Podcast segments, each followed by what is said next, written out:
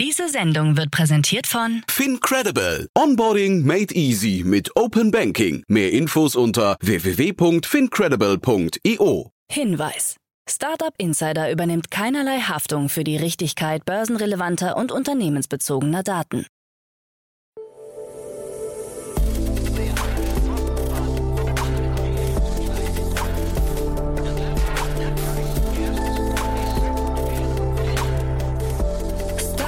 Insider Daily.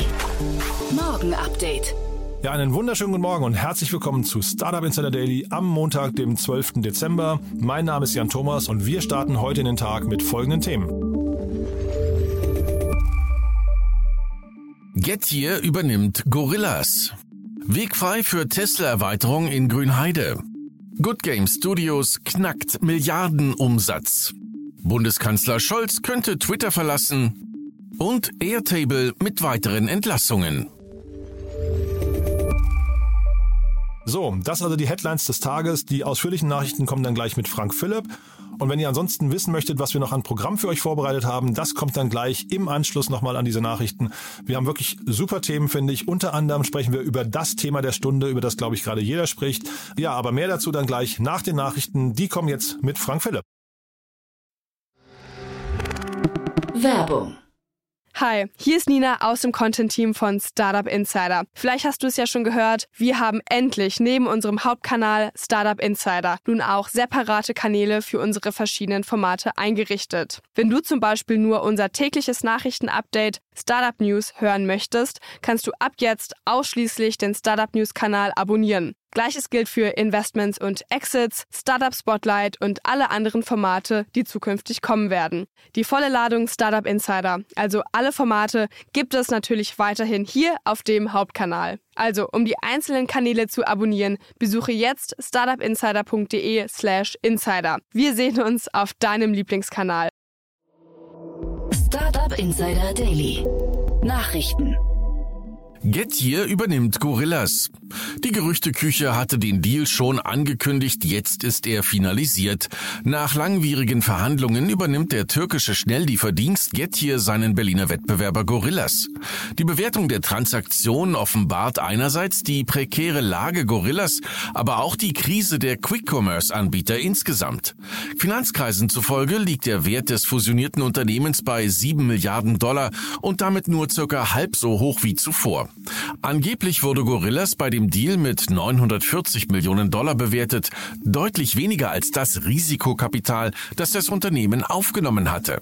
Insgesamt sollen die Gorillas-Eigner einen Anteil von 12 Prozent an Getir bekommen und zusätzlich eine Barzahlung von 100 Millionen Dollar, die aber teilweise zur Tilgung der Brückenfinanzierung in Höhe von 50 Millionen Dollar aufgewendet werden.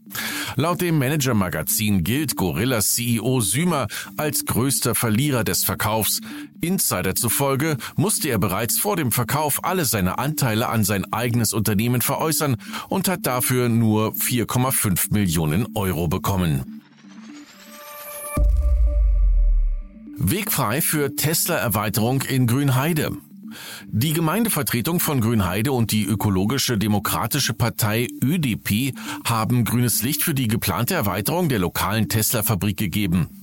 Der Aufstellung eines neuen Bebauungsplanes wurde zugestimmt. Auf einer Fläche von über 100 Hektar kann Tesla nun Wald kaufen und das Gelände bebauen. Unter anderem ist ein eigener Güterbahnhof geplant, laut Gemeindevertretung aber auch weitere Logistikflächen, ein Kundenservice Center, eine Betriebskita und Schulungsräume.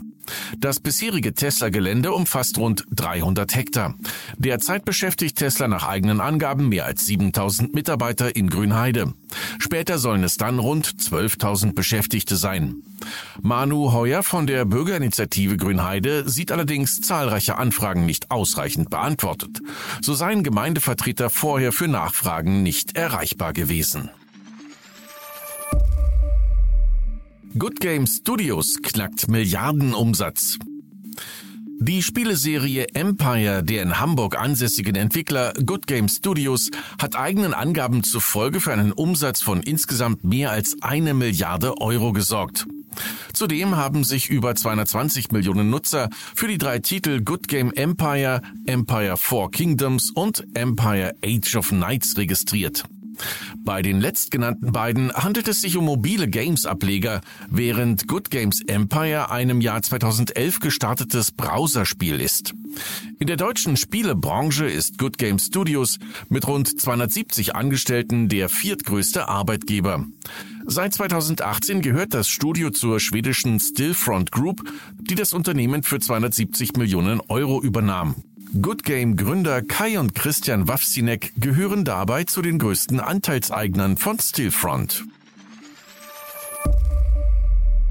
Bundesregierung plant Digitalinstitut.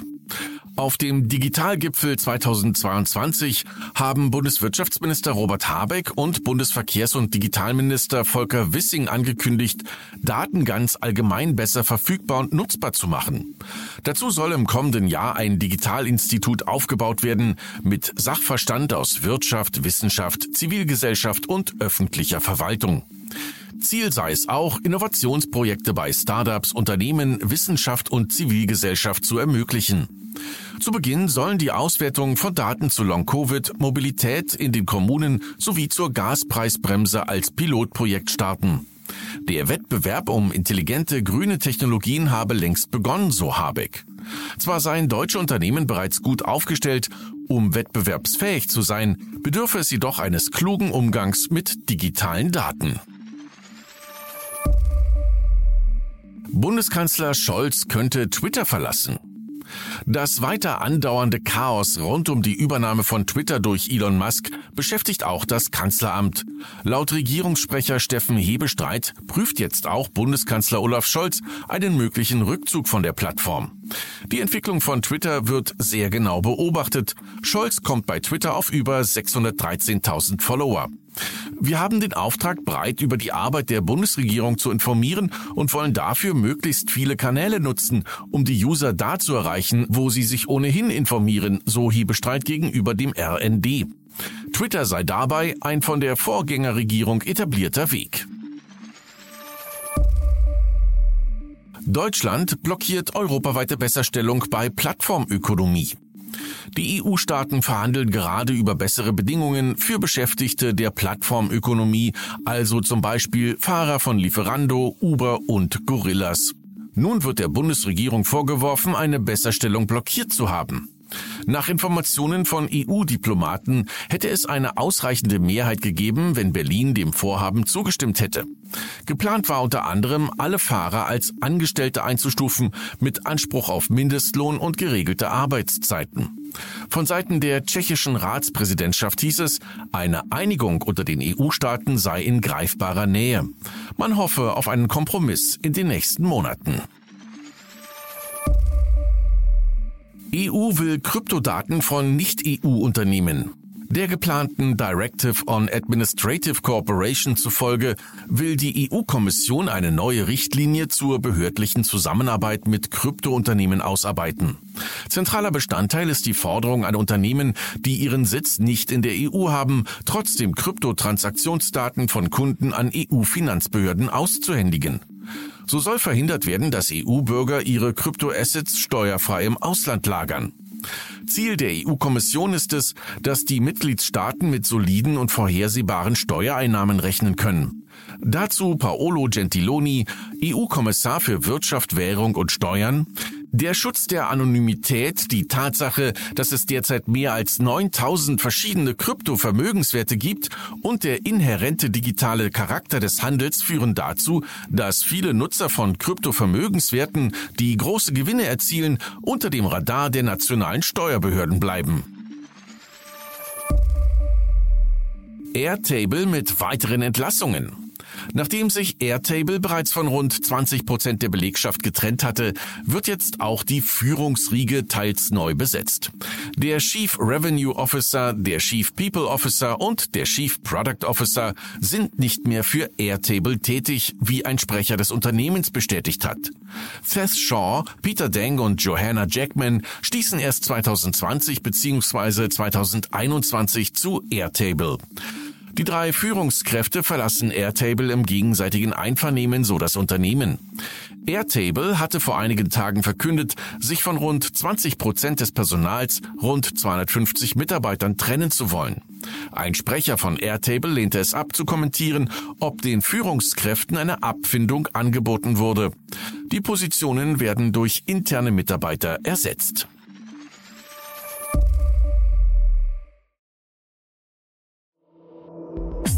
Insider Daily. Kurznachrichten.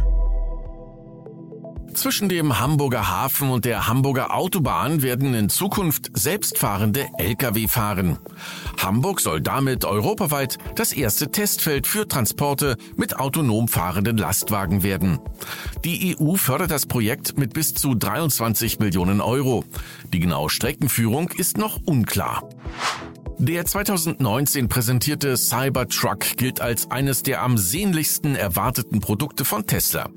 Nun ist ein neues Foto aufgetaucht, das die Karosserie eines Cybertrucks zeigt. Demnach könnte der Cybertruck entgegen ursprünglicher Ankündigung doch nicht aus einem Guss entstehen, sondern möglicherweise einer herkömmlichen Bauweise folgen. Die Künstlerin und Programmiererin Michelle Huang hat ein spannendes Experiment gestartet. Sie hat eine künstliche Intelligenz mit einem alten Tagebuch aus ihrer Teenagerzeit gefüttert, und zwar so lange, bis die KI so mit ihr kommunizieren konnte. Anschließend sei sie quasi in der Lage gewesen, als würde sie sich mit ihrem Teenager-Ich austauschen. Elon Musk hat den zweiten Versuch angekündigt, einen kostenpflichtigen blauen Twitter-Haken einzuführen. Der Relaunch von Twitter Blue soll am heutigen Montag starten. Twitter-Nutzer können dann gegen Bezahlung wieder einen blauen Haken für ihre Profile bekommen und Premium-Funktionen freischalten. Allerdings müssen Apple-Nutzer mehr bezahlen. Twitter Blue soll in der Webversion 8 Dollar im Monat kosten. iPhone-Nutzer mit Apple iOS-System sollen hingegen 11 Dollar dafür bezahlen. Und das waren die Startup Insider Daily Nachrichten für Montag, den 12. Dezember 2022. Startup Insider Daily Nachrichten. Die tägliche Auswahl an Neuigkeiten aus der Technologie- und Startup-Szene.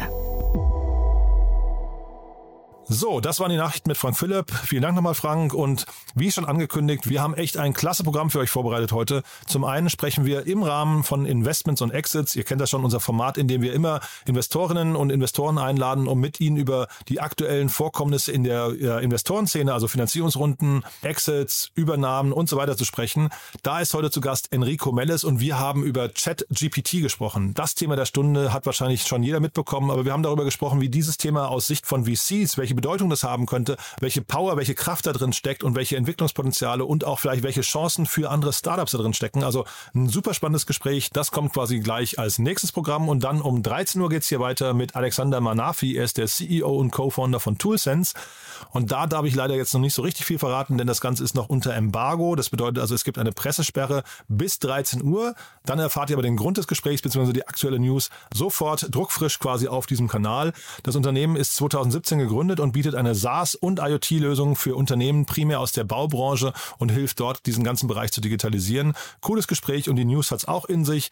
Und dann um 16 Uhr, ich hatte neulich mit Peter Specht schon darüber gesprochen von Creandum. Auch ein echt cooles Thema. Wir sprechen mit Matthias Martensen, dem Co-Founder und CEO von Ostrom, ein Unternehmen, der Name sagt schon, aus dem Strombereich. Die haben gerade echt eine krasse Finanzierungsrunde abgeschlossen. 9,3 Millionen Euro, unter anderem von Union Square Ventures, also ein Top-VC aus Amerika ist da eingestiegen. Und was es damit auf sich hat und wie es da weitergeht, das hört ihr dann nachher um 16 Uhr. So, das war's von meiner Seite. Ich freue mich auf euch. Ich hoffe, das beruht auf Gegenseitigkeit und ansonsten euch erstmal einen wunderschönen Tag und hoffentlich bis nachher. Ciao, ciao.